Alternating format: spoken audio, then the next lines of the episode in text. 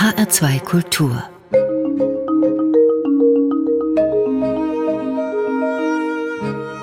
Doppelkopf Heute am Tisch mit Michael Triegel, Papstmaler. Gastgeberin ist Andrea Seeger. Michael Triegel, Sie haben den Papst gemalt, nicht Franziskus, sondern Benedikt, den Vorgänger von Papst Franziskus. Sein Körper hängt so ein bisschen geknickt in der rechten Ecke des Throns oder des Stuhls, wie immer man das benennen will. Sein Blick richtet sich auf den Betrachter, zugleich skeptisch, finde ich, und so ein bisschen bohrend. Er ist ganz in weiß gekleidet und hält ein Blatt in der Hand. Was möchten Sie an dieser Beschreibung noch ergänzen? Ach, die trifft schon ganz gut. Ich habe äh, letztlich damals, als ich die Möglichkeit hatte, zu zeichnen während einer Audienz und ihm zu begegnen, versucht das darzustellen dann im Atelier äh, zu Leipzig, was ich erlebt habe. Nämlich einen hochintellektuellen Mann, der natürlich damals schon 83 Jahre alt war und wo ich das Gefühl hatte, anlässlich auch dieser riesigen Audienz, von großer Einsamkeit. Ich hatte die Einsamkeit für mich, vielleicht habe ich das auch nur projiziert auf ihn, aber nicht zuletzt durch seinen Rücktritt hatte ich das Gefühl, dass mein Blick auf ihn beglaubigt wurde. Sie sind also mein Raphael, hat der Papst zu Ihnen gesagt. Oder soll er gesagt haben? Hat er? Er hat es gesagt und das fand ich ganz rührend, weil als ich die, diese Audienz hatte, bin ich tatsächlich mit Herzklopfen hingefahren. Dachte allerdings im Anfang, na ja, nun heute triffst du den Papst. Hast schon andere getroffen, du bist wegen deiner Arbeit hier. Du triffst einen Menschen, nicht den Stellvertreter Christi auf Erden. Und als es dann hieß vom Protokoll, ich möge jetzt noch äh, die zwölf Stufen hinaufschreiten und der Papst will mit mir reden, schlug mir auf einmal tatsächlich das Herz bis zum Hals. Und ich glaube schon, dass er das mitgekriegt hat. Und das war einfach eine freundliche Begrüßung, die das auch gebrochen hat. Und insofern sollte man das nicht überbewerten. Es war eine ironische Bemerkung, die ich einfach sehr nett fand. Hat er dabei gelacht? Er hat gelächelt, er hat die ganze Zeit gelächelt. Also so ein Papst lacht nicht laut, ne? Der lächelt Na, nur. Dieser sicherlich nicht. Ich weiß es nicht so. Ich glaube, Franziskus kann herzhaft laut lachen, aber Benedikt nicht. Nicht so. Der lächelt. Der Kollege Sven Behrisch hat in der Zeit geschrieben, dieses Gemälde huldigt weder dem Amt noch der Person. Hier ruht der Papst nicht gütig und zufrieden in der Fülle seiner Macht, sondern er kauert von bleierner Schwärze umrahmt einsam auf dem Stuhl Petri. Triegel hat nicht nur den Papst, er hat die katholische Kirche porträtiert. Herrisch und zweifelnd, überheblich und gebrechlich. Er hat geschafft, was der Kirche in letzter Zeit nicht immer gelang, sich menschlich zu zeigen. Das geht runter wie Öl, oder? Schon auch. Zeigt natürlich auch etwas anderes. Es zeigt natürlich immer auch, dass ein Porträt vom Betrachter so gelesen wird, wie er es interpretieren will. Es gab also auch Leute, die huldigten gerade zu diesem Porträt nur, weil der Papst drauf ist. Die fanden das deshalb ganz großartig. Es gab andere, die haben etwas anderes erwartet, eben tatsächlich das Herrscherporträt mit blauem Himmel, Petersdom, äh, segnend und lachend. Und die fanden das ganz despektierlich, was ich gemacht hatte. Also die meinten, ich müsste den, den Mund schließen, äh, er ist zu alt geworden, die Falten und Altersflecken und die Falte in der Soutane, die sich durch seine zusammengesunkene Haltung bildet, müsste korrigiert werden. Also insofern sind der Lesarten eben halt viele. Und das fand ich aber auch wiederum gut. Und ich denke auch, wenn es ein gutes Porträt ist, muss es das auch leisten. Zuerst einmal geht es darum, um einen eigenen Blick auf die Person. Und was dann das Bild in der Welt für eine Rolle spielt, das ergibt sich dann mit der Zeit. Und da bringt natürlich jeder seine eigene Biografie und seine eigene Sicht hinein. Was der Kollege Sven Berisch hier schreibt, gefällt Ihnen das? Mir gefällt das gut, denn das war so ungefähr die Intention die letztlich nicht nur mit der Person Papst Benedikt zu tun hat, sondern tatsächlich mit dem, was ich erlebt habe in äh, dieser Audienz und vielleicht auch mit der katholischen Kirche damals. Hat dem Papst das Porträt überhaupt gefallen? Hat er sich geäußert? Es war so, dass es erst äh, Stimmen aus seiner Umgebung kamen. Ich kann es nun offen sagen, von Erzbischof Genswein, der fand das ganz unmöglich und wollte, dass ich Änderungen unternehme. Ich habe es nicht gemacht, konnte nichts ändern, wollte nichts ändern und bekam dann allerdings eine Woche später einen Brief vom Papst, der mir das Bild signiert hat und mir wurde dann zugetragen, dass er gesagt hätte, wenn er mich so sieht, sieht er mich so. Und ich glaube, das ist für mich gut und nicht zuletzt gibt es immer mal eine nette Weihnachtskarte aus Rom oder zu meiner Taufe äh, bekam ich einen Brief. Also ich glaube, das ist für ihn okay. Für konnte für mich letztlich, muss ich aber auch sagen, konnte für mich letztlich nicht die Maßgabe sein. Es ist mein Bild, mein, meine Sicht auf ihn. Sie sind Künstler, Michael Triegel, und Sie malen jemanden und dann gefällt demjenigen das Bild nicht. Ich kann mir das jetzt schlechterdings auch nicht vorstellen, dass Sie dann sagen, okay, ich male es dann nochmal um. Nein. Und wenn es Ihnen dann immer noch nicht gefällt, male ich es nochmal um. Das geht nicht. Sowas Nein, machen Sie nicht. Das würde ich nicht machen. Ich bin letztlich kein Handwerker, der seine tolle Maltechnik zur Verfügung stellt nach dem Motto, lieber Maler, male mir. Das geht nicht. Also es ist mein Blick und natürlich ist das Bild nicht nur eine Ansammlung von Farbpigmenten, sondern es ist natürlich auch eine inhaltliche Auseinandersetzung mit einem Thema, mit einer Person. Und das ist ganz meins. Also insofern hatte ich auch schon die Probleme, bei einem Porträt seiner Zeit, ein Doppelporträt, das ich gemalt habe, wo die Frau geweint hat und äh, sie könnte damit nicht umgehen. Nun gut, da habe ich gesagt, ich ändere nichts, dann behalte ich es eben. In dem Falle geht es nicht anders. Die Frau hat geweint, hat sie sich nicht gut getroffen gefühlt? Sie fand sich nicht schön genug, nicht jugendlich genug. Das ist ja sicherlich bei einem Porträt auch so. Man hat ein Selbstbild von sich und man hat natürlich oft genug im Spiegel seine Schokoladenseite äh, zu sehen und hat die Hoffnung, dass man auch so porträtiert wird, wie man möchte, dass man erscheint. Und manchmal mag es auch schon erschrecken, dass jemand einen ganz anders sieht. Ich würde im Gegensatz, wenn ich mich malen ließe von einem Maler, würde ich sagen, es ist ja das Großartige, dass man auch überrascht wird von sich selbst, durch den Blick eines anderen sich vielleicht anders sieht, so wie man sich nicht erlebt hat. Aber das ist doch die Kunst. Das Denn ist die sonst Kunst. wäre es ja nur Handwerk. Und genau so. Sie waren bei einer Audienz. Der Papst hat Ihnen nicht Modell gesessen, sondern Sie durften zu einer Audienz. Wie geht denn das dazu? Da sind geladene Gäste, oder? Das sind sehr viele, also es sind etliche geladene Gäste, die in der Prima Fila in der ersten Reihe sitzen, da saß ich auch. Und es sind natürlich hunderte Pilger, die auch sich vorher anmelden müssen. Und ich kam also rein mit großer Erwartung und war im ersten Moment tatsächlich schockiert. Die Polen sangen Marienhymnen, die Spanier brüllten Eviva España, die Italiener Benedetto und dann kam eine Sinti- und Roma-Kapelle und spielte die ungarischen Tänze von Brahms. Und ich dachte, Aber auf was nicht für alles einem, durcheinander, Na oder? doch, alles durcheinander. Das war also bevor der Papst den Audienzsaal betrat und ich hatte das Gefühl, auf welchem Jahrmarkt bist du hier gelandet. Und dann kam Papst Benedikt und predigte dann auch über Bonaventura, ein Kirchenlehrer, predigte in sehr persönlichen Worten, was er ihm in seiner Jugend bedeutet hätte. Und diese Predigt hat mich sehr angerührt. Ich hatte aber das Gefühl, dass nicht fünf Prozent zuhören und dass nicht zwei Prozent verstehen, wovon er redet. In welcher Sprache hat er denn Er hat geredet? Italienisch gesprochen, in recht einfachen Worten, so dass ich sie auch mit meinem rudimentären Italienisch verstehen konnte. Und da war eigentlich das erste Mal dieses Gefühl der Einsamkeit, wo ich dachte, dieser Mann, dieser hochintellektuelle Philosoph und Theologe wollte seine Bücher schreiben und auf einmal muss er dieses Volksfest jede Woche über sich ergehen lassen. Also es war schon sehr, sehr merkwürdig. Andererseits, wenn Sie vorhin ansprachen, dass er nicht Modell gesessen hätte, das war ja mein Wunsch auch. Normalerweise, wenn ich jemanden porträtiere, werden verschiedene Sitzungen vereinbart. Ich habe jetzt gerade Michael Blumenthal in Berlin äh, gemalt. Wir haben uns oft getroffen, gezeichnet, korrigiert. Das war nicht möglich, das wollte er nicht. Aus Bescheidenheit natürlich auch aus Termingründen. Der Effekt aber für mich, diese Audienz erlebt zu haben, war sehr gut, weil ich hatte ihn natürlich in verschiedenen Posen. Ich hatte ihn predigend, ich hatte ihn zuhörend, ich hatte ihn eben auch manchmal zusammenrutschend mit seinen 83 Jahren und hatte eben sehr viele verschiedene Aspekte. Es ist ja so, dass wenn jemand weiß, jetzt werde ich porträtiert, groß gesprochen, für die Ewigkeit. Natürlich verhält man sich anders. Man sitzt vielleicht ein klein bisschen gerader. Man versucht vielleicht zu lächeln. Dieses Lächeln friert aber ein und wird unnatürlich. Und so hatte ich eigentlich die Möglichkeit, mich heranzutasten und bestimmte Aspekte wahrzunehmen, die ich dann im Nachhinein zu einem Bild kompilieren konnte. Wie haben Sie es festgehalten? Mit Skizzen oder mit Handy? Ich habe sehr viel gezeichnet, ich habe Skizzen gemacht, ich habe natürlich auch fotografiert, aber für mich ist es immer sehr wichtig, bei einem Bild nicht lediglich nach Fotos zu malen. Das Foto kann nämlich auch lügen. Es gibt eine bestimmte Beleuchtungssituation, das sieht auf dem Foto glaubhaft aus. Wenn ich das eins zu eins übertragen würde auf das Bild, würde was falsch aussehen. Dann ist vielleicht der Arm doch durch eine bestimmte Lichtbrechung zu kurz oder insofern sind mir Zeichnungen und Skizzen immer sehr, sehr wichtig. Das Foto dann als Erinnerung, aber letztlich muss ich mit der Hand schon das ausgeführt haben, was ich äh, dann nochmal im großen Bild äh, ausführen will. Dann kann das Foto auch eine ja, Gedankenstütze sein, mehr aber eben auch nicht. Wie haben Sie den Papst erlebt, Herr Triegel? Der ist klein, oder? Er ist vor allem sehr zart. Also ich fand ihn unglaublich zerbrechlich, auch einen ganz zarten, weichen Händedruck, eine weiche Stimme und ich, anders als ich es erwartet habe, hatte das Gefühl von einer großen Güte, die in dem Moment mir zumindest entgegengebracht wurde. Also mich hat das sehr berührt. Er ist ja für mich doch eine, eine sehr für mich persönlich auch wichtige Figur, auch inhaltlich in seiner Theologie. Er war nämlich derjenige, als ich mich mit dem Bild auseinandergesetzt habe, habe ich mich natürlich auch mit den Schriften auseinandergesetzt.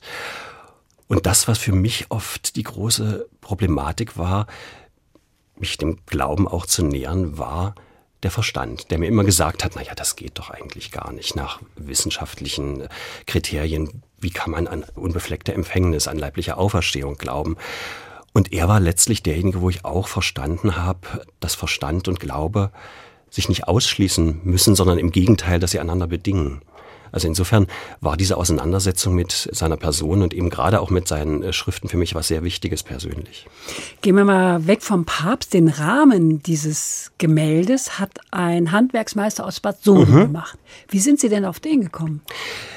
Der macht letztlich alle meine Rahmen. Äh, ich bin auf ihn gekommen durch meinen Galeristen Karl Schwind, der aus Frankfurt ist und der äh, von Herrn Kornmann in Bad Soden meine Rahmen bauen lässt. Also er macht ganz wunderbare Rahmen. Ich kann äh, vorschlagen, wie ich mir das vorstelle. Und ein Rahmen bestimmt ja auch das Klima eines Bildes mit. Und das ist für mich immer sehr wichtig, dass man nicht sagt, also dieses für sich stehende Bild wird dann irgendwie quasi eingesargt in einen Rahmen, sondern der Rahmen wertet das Ganze ja zum Objekt auch auf. Also er verändert auch die Wahrnehmung, ob der Rahmen nun schwarz oder gold oder rot, was auch immer ist, ob er breit ist oder schmal.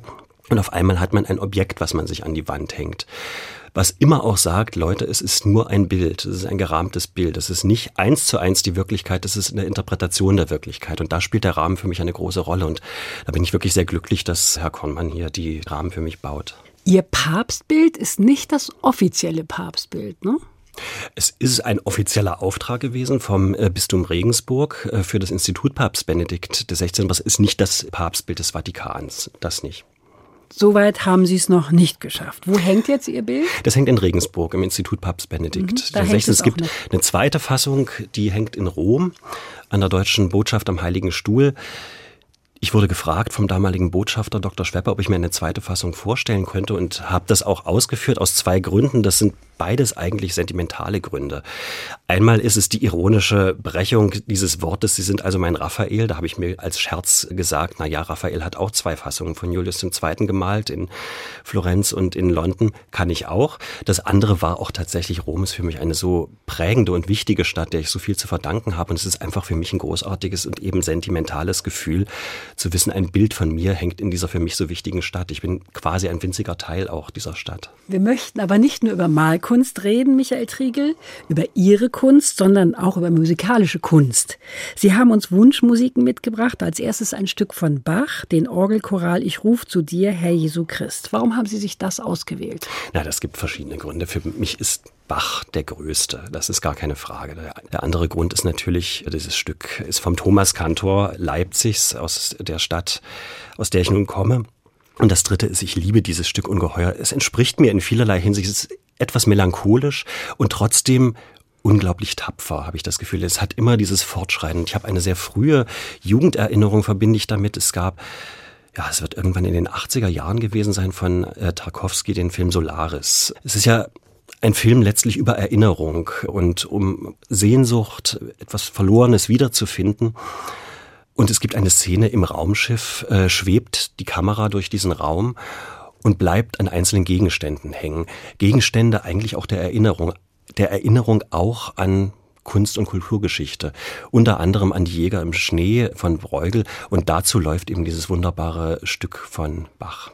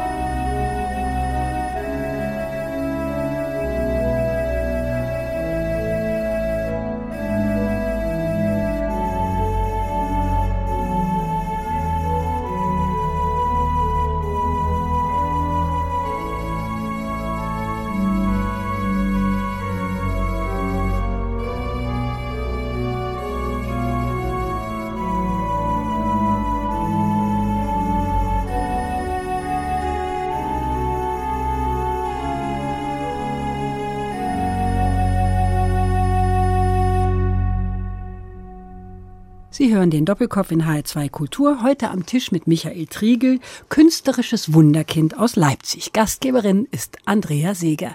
Er verdreht jetzt ein bisschen die Augen, aber Sie sollen ein zeichnerisches Wunderkind gewesen sein, Herr Triegel. Wann haben Sie denn angefangen zu zeichnen?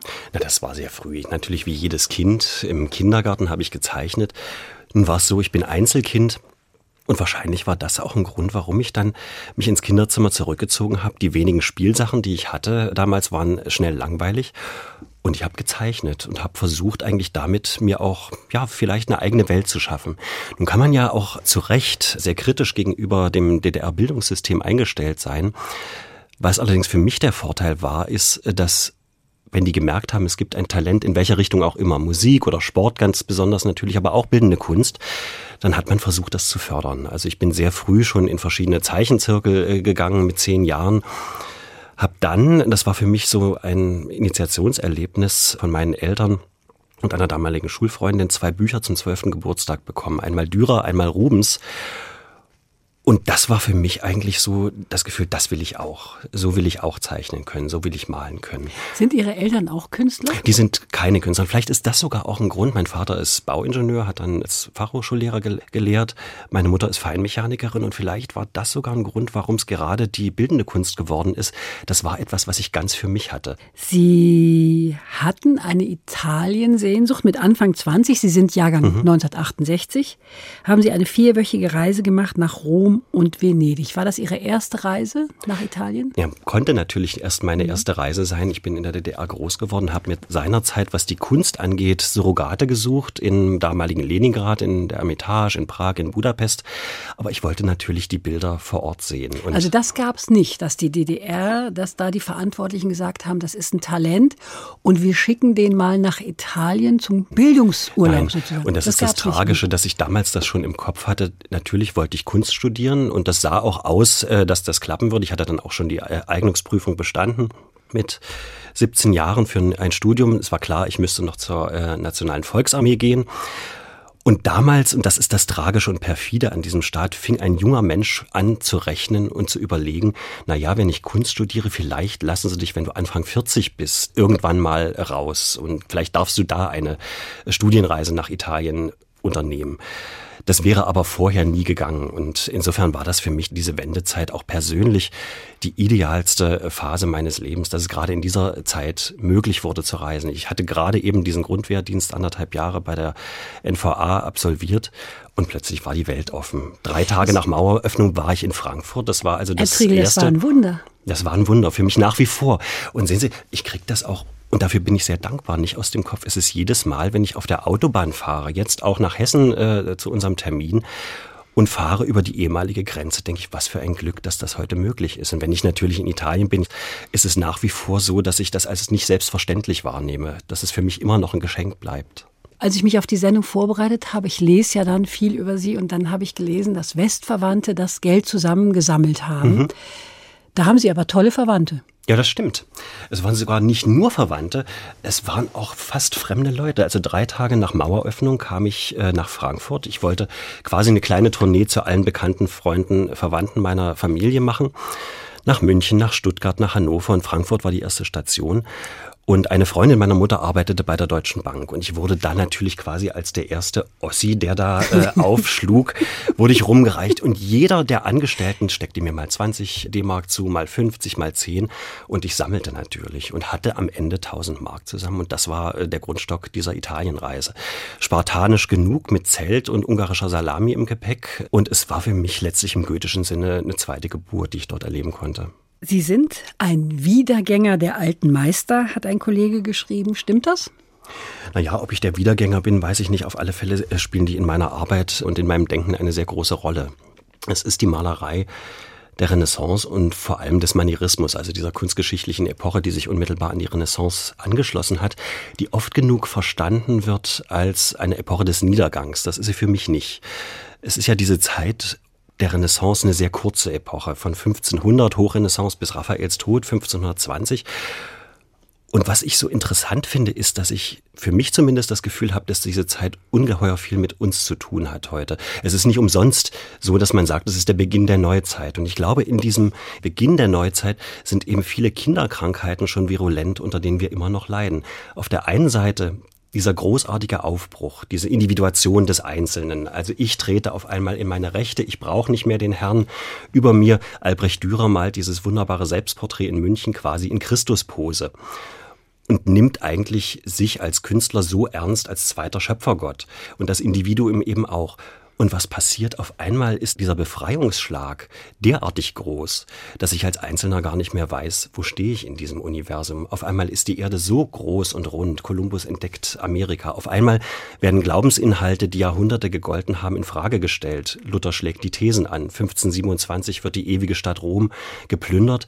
Und darauf reagierten eben diese Maler des Manierismus, äh, die ich so mag, hochsensibel und wie ich finde auf eine Weise, die uns sehr viel zu sagen hat und die mit unserer Welt sich, glaube ich, sehr viel zu tun hat. Heute leben wir in Zeiten der Globalisierung.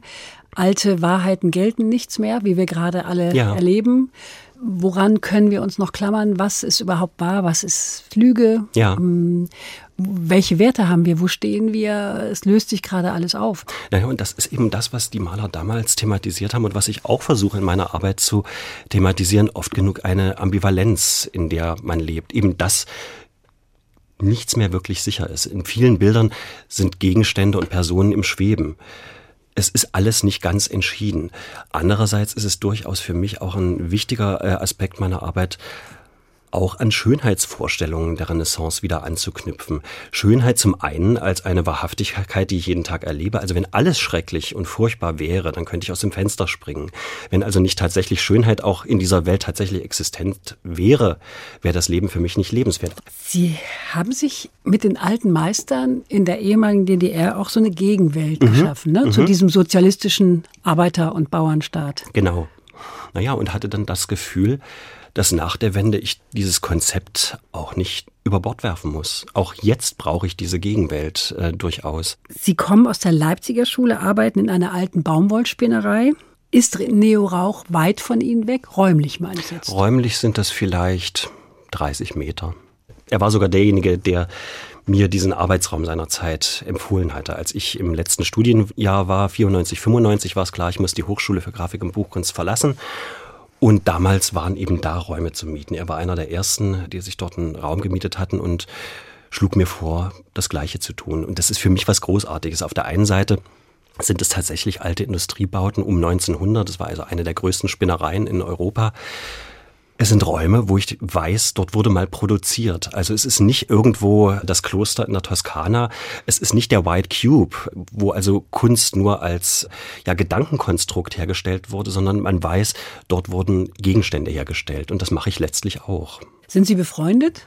Wir sind gut bekannt und ich glaube, sagen zu können, wir schätzen das, was der andere macht. Ich konfrontiere Sie mal mit Ihrem eigenen Zitat. Mhm. Heute ist es so, dass man als Künstler machen kann, was man will. Alle finden es toll. Ob man ein Stück Stoff bekrakelt, ein Blatt Papier zusammenknüllt oder nasebohrend in eine Kamera brüllt.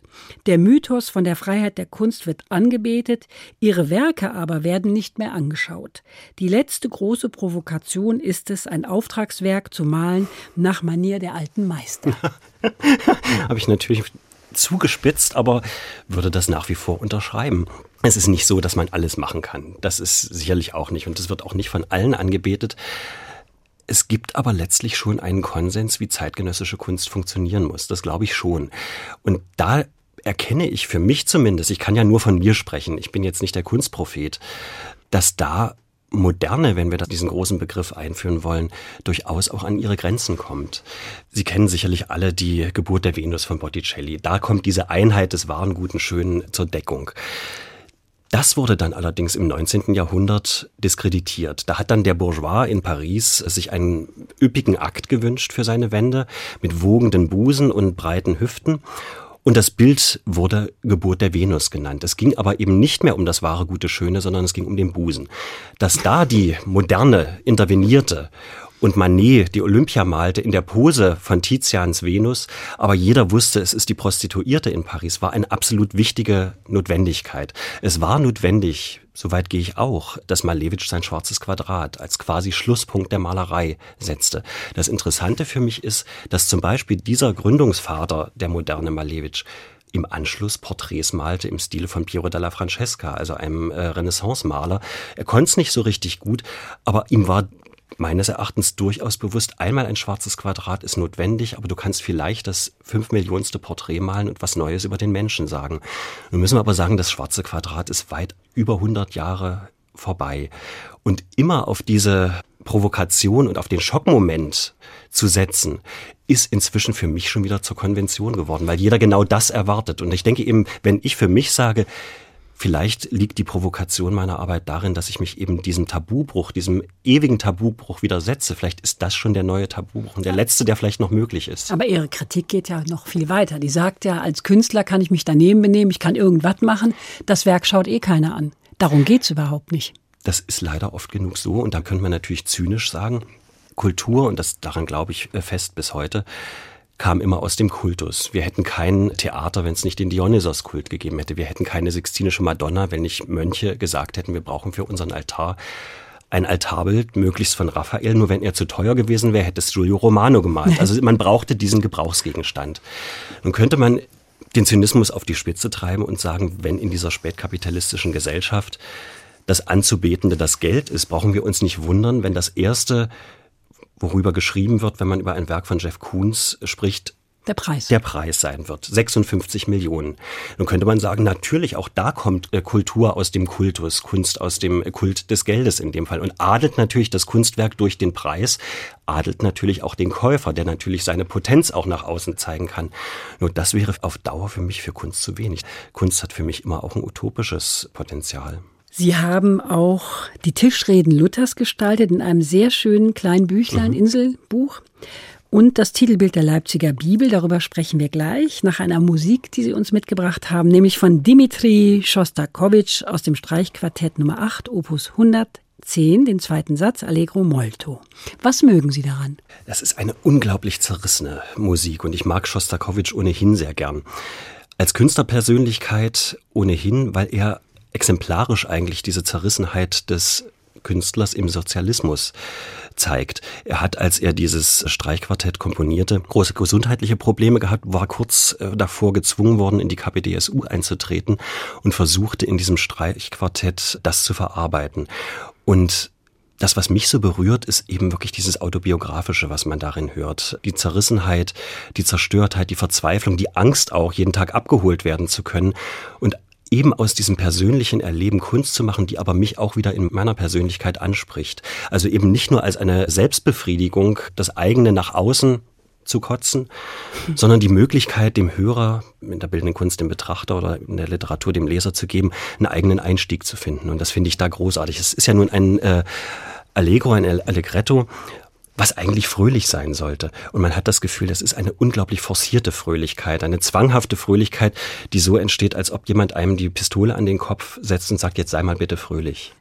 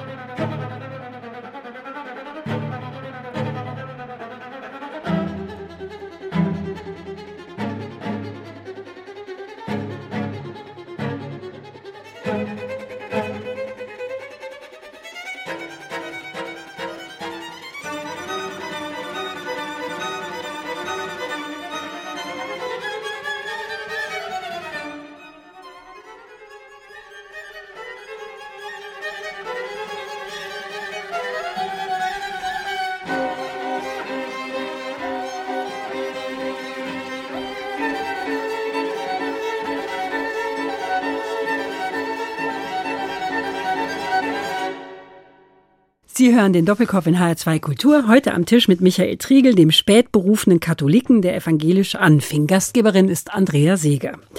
Ja, das waren Ihre kirchlichen Aufträge. Aber erstmal will ich nochmal zurückkommen zu den Werken. Wolfgang Job hat sich von Ihnen malen lassen, aber auch Yoko Ono gehört zu Ihren Kundinnen.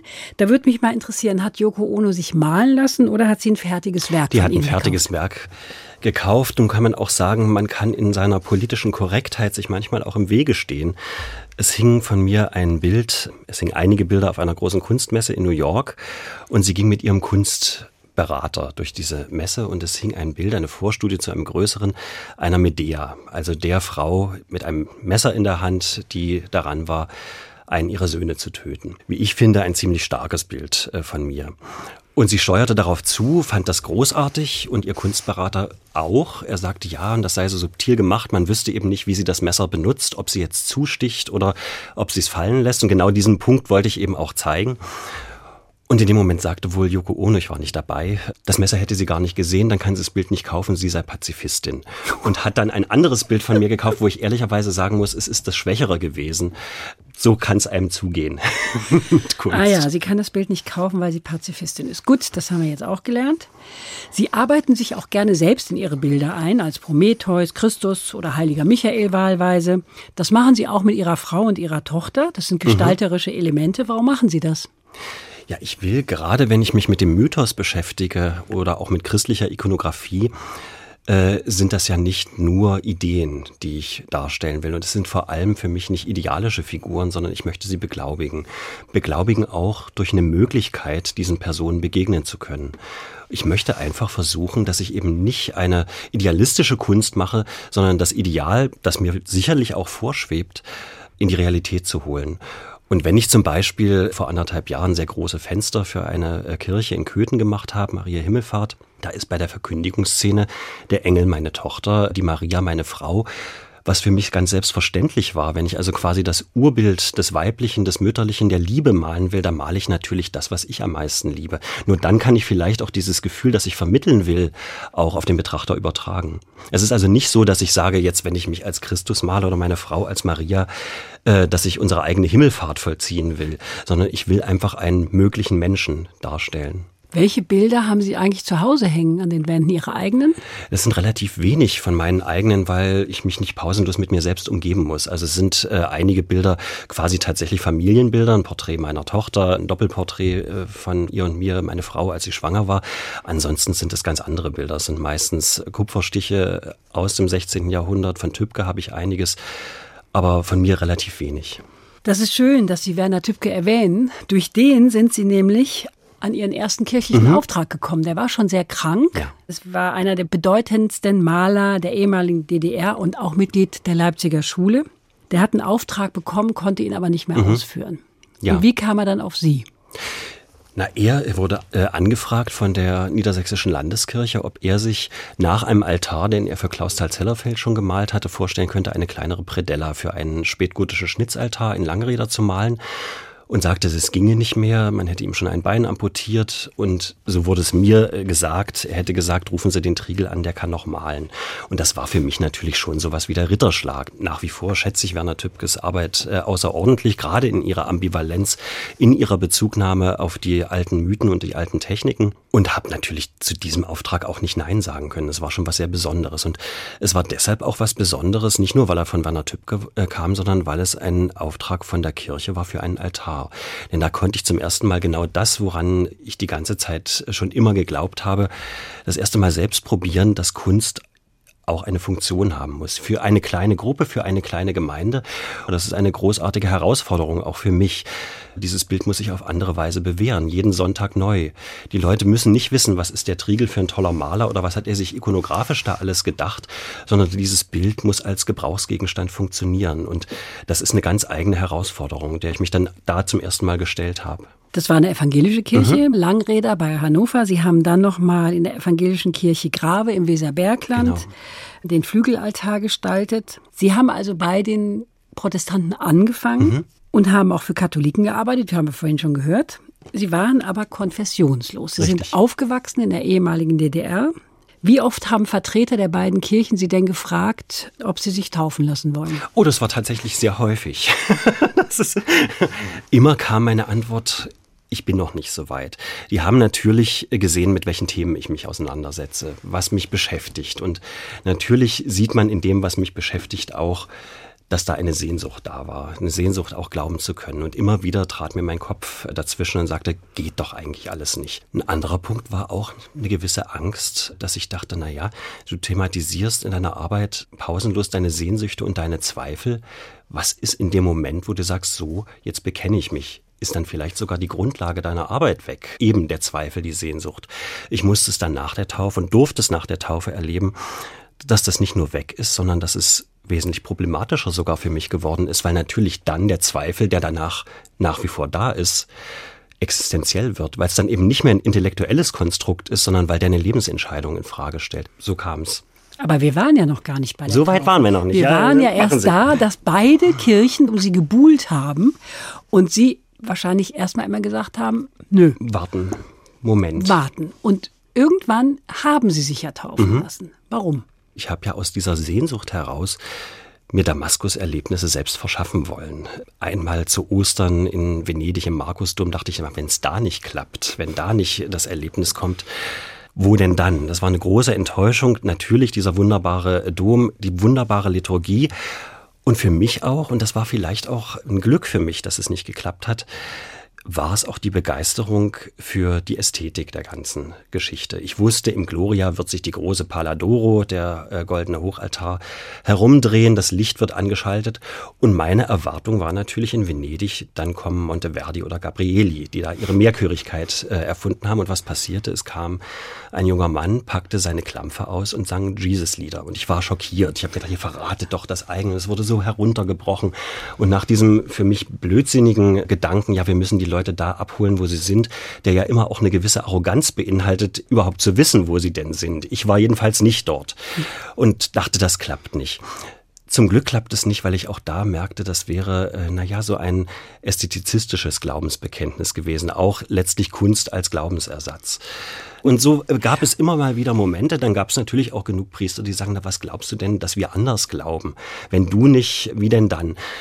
Es ist halt so, wenn man das nicht äh, von klein auf erlebt hat, ist immer eine Vorstellung, eigentlich müsste sich's anders anfühlen. Ich hatte nie diesen kindlichen, naiven Glauben, der dann sicherlich irgendwann auch in einen Erwachsenenglauben überwechseln muss ich musste das von vornherein eben auch mit meinem Intellekt ausmachen. Ich konnte nicht, und das habe ich immer sehr bedauert, mit 16 dann irgendwann mal sagen, na ja, nun bin ich äh, evangelisch oder katholisch groß geworden, jetzt lasst mich mit dem Ganzen mal in Ruhe, um dann vielleicht mit 30 wieder zurückzukehren. Das hatte ich nicht. Also das war quasi eine Urzeugung, von der ich immer das Gefühl hatte, die müsste aus mir selbst kommen. Aber und immer nur katholischerseits, ne? Sie haben das gesucht in der katholischen. Es war das katholische, weil da auch da kann ich nur wieder sagen, es ist damals die Ästhetik gewesen in allererster Linie. Ja, die bessere Show auch.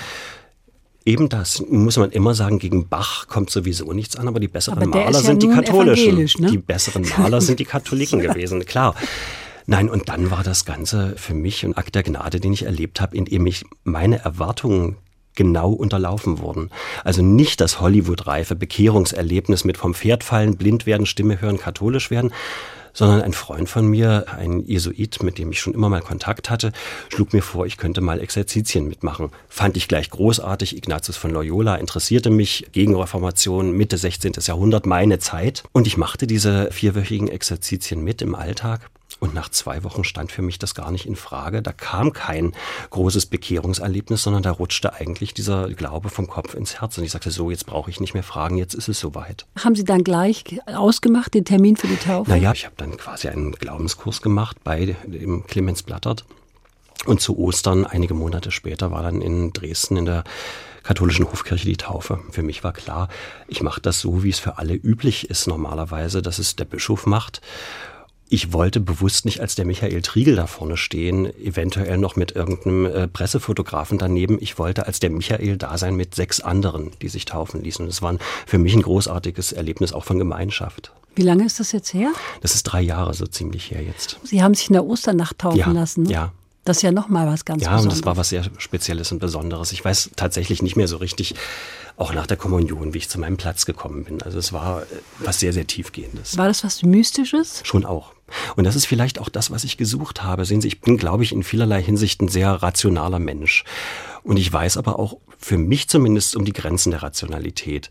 Was ich in meiner Kunst mache, ist ja immer auch der Versuch zu sehen, wo eine so wichtige Entwicklung wie die Aufklärung auch irgendwann an ihre Grenzen gestoßen ist. Es ist ja so interessant, im 18. Jahrhundert war durch die Aufklärung der Himmel leergefegt. Und was passierte? Gerade die Künstler waren die Ersten, die festgestellt haben, es ist ein Vakuum entstanden.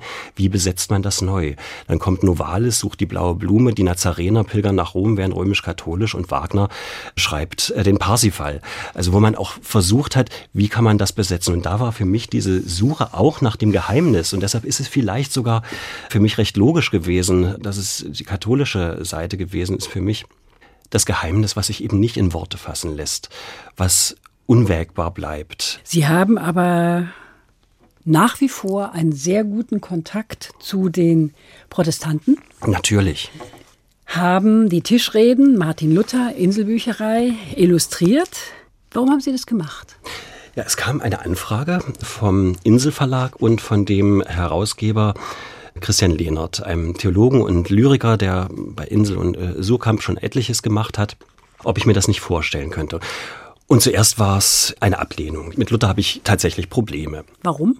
Nun ja, man könnte ganz platt sagen, wie geht man um mit seiner Haltung zu den Juden, mit seiner Haltung äh, zu den Katholiken, mit seiner Haltung zu den Bauern. Ich weiß für mich auch da wieder vom Kopf, natürlich muss man das aus dieser Zeit heraus verstehen, gar keine Frage. Er ist eine ambivalente Figur und gerade das war dann auch der Grund, warum ich gesagt habe, na klar, du musst dich erstmal auseinandersetzen. Gerade ambivalente Figuren sind ja das Interessanteste. Wenn ich das eins zu eins unterschreiben könnte, wäre es für mich ja auch langweilig.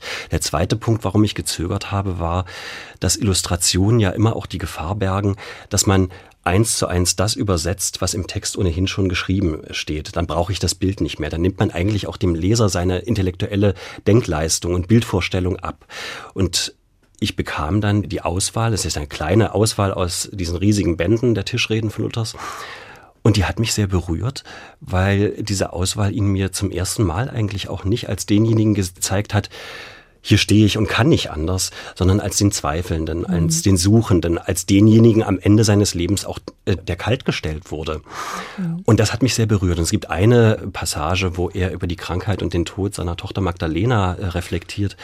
Und die hat mich ganz persönlich äh, wirklich sehr tief getroffen. Das hat Luther auch tief getroffen. Und das merkte man mhm. eben auch. Also er beschreibt auch ein Gespräch mit ihr und fragt sie, wie ist denn das nun, du wirst deinen Vater bald verlassen. Und ob es jetzt erfunden ist von dem Schreiber von Luther selbst, dieses 12-, 14-jährige Mädchen sagte ihm, aber Vater, wir werden uns doch beim ewigen Vater wiedersehen. Und sie stirbt und ein äh, Sarg wird angeliefert und der stellt sich als zu klein heraus. Und das ist ein großer Schockmoment für Luther auch und er hadert mit seinem Gott und sagt, seine Seele will es glauben, dass wir uns wiedersehen, sein Körper kann es nicht. Und das hat mich also wirklich zutiefst getroffen. Und ich dachte, nein, du musst das machen. Und da war dann für mich die Entscheidung, keine Illustration mit Luther und Magdalena auf einer Seite zu machen, sondern ich wollte kleinformatige, sehr nahsichtige Stillleben darstellen, die versuchen, quasi eine doppelte Ebene zu eröffnen, dass man also mit Gegenständen die inhaltlichen Komponenten des Textes im Bilde nochmal fasst, sodass eigentlich sich so ein Schwebezustand zwischen Text und Bild eröffnet für den Betrachter, der dann ganz eigenes einlegen kann. Sie haben auch die Leipziger Bibel mhm. gestaltet mm, kamen die Leipziger auf sie zu und haben gesagt, das muss der Triegel machen. Der ist ja schließlich Deutschlands bekanntester Kirchenmaler. Naja, Kirchenmaler wäre zu viel, da muss ich ja auch einschränkend sagen, das wird so schnell kolportiert. Ich habe vier Altäre gemalt und ein paar Porträts, habe jetzt ein großes Andachtsbild noch. Angesichts von 400 anderen Bildern und Tausenden von Zeichnungen und Aquarellen wäre das wahrscheinlich zu hoch gegriffen. Aber ich weiß natürlich, was Sie meinen. Einer, der sich mit christlicher Thematik intensivst auseinandersetzt. Und das war sicherlich auch die Intention derer, die mich gefragt haben, die gesagt haben, wir fragen den Triegel, mach diese äh, Bibel. Und ich fand das Projekt einfach ein Großartiges. Es gab einen Tag, wo in allen Gemeinden Leipzigs, und das waren nicht nur die evangelischen, es waren eben auch die katholischen, es waren Freikirchen dabei, es war auch die jüdische Gemeinde dabei, wurde per Hand die gesamte Bibel abgeschrieben. Es wurde ein Plan erstellt, wie viel man ungefähr schaffen muss, wie viel also jeder Einzelne schreiben müsste. Und es gibt also handschriftlich, ich glaube, sieben Bände dieser Bibel und ich habe das Cover gestalten dürfen. Auch da wieder mit der Überlegung, ich will nicht eins zu eins das, was man liest, darstellen, sondern ich will auch wieder da etwas zeigen, das große Zentrum des Bildes ist ein leeres Tuch, hinter dem man ein Kreuz ahnt, hinter dem man bestimmte Symbole ahnt, wo man aber auch spüren kann, dass die Symbole nicht das Eigentliche sind, dass das Bild auch nichts weiter ist als ein Bild, dass das Eigentliche dahinter steht. Das ist alles sehr schön. Das Problem ist, wir haben keine Zeit mehr. Wir sind naja. schon am Ende und Sie haben uns noch eine Musik mitgebracht. Sie haben es vorhin gerade schon gesagt. Ja. Den Parsival von Richard Wagner. Sind Sie Wagner-Fan? Ich mag Wagner sehr, also besonders die späten Sachen. Also Tristan ist für mich Leib- und Seelenmusik, wo ich aufpassen muss, denn sie ist ja wirklich sehr todestrunken. Und den Parsifal mag ich auch. Er berührt mich auch selbst, weil er natürlich auch bestimmte Grenzen mir zeigt. Es gibt bei Richard Wagner in seinem Essay Kunst und Religion den Satz, da wo Religion künstlich wird, sei es der Kunst vorbehalten, den Kern der Religion zu retten. Das ist natürlich wie alles von Wagner eine ungeheure Hybris. Und er schafft natürlich auch im Parsifal nicht, eine Messe zu zelebrieren. Aber er versucht zumindest tatsächlich zu retten, ein Mythos, die Artus-Sage, Kernaussagen von Sünde, von Sehnsucht nach Erlösung und derjenige, der gesagt hat, Kinder schafft Neues, Wagner, beruft sich eben auch sehr stark wieder auf Altes. Also das Dresdner Amen, was man gerade am Ende dann auch immer wieder hört, über Jahrhunderte tradiert in Dresden, taucht eben auch wieder im Parsival auf. Also für mich immer wieder eine sehr berührende Musik. Ausgesucht haben sich den Schluss, höchsten heiles Wunder. Warum den Schluss? Da kommt dieses Dresdner Amen vor und äh, letztlich die letzten Sätze Erlösung dem Erlöser. Mhm. Was für ein großes Geheimnis kann und möchte ich gar nichts mehr dazu sagen. Man ja. soll es einfach hören. Genau. Bevor wir das jetzt hören, sage ich danke Michael Triegel für dieses schöne Gespräch. Danke, dass Sie sich die Zeit genommen haben. Und danke Ihnen fürs Zuhören, sagt Andrea Seeger.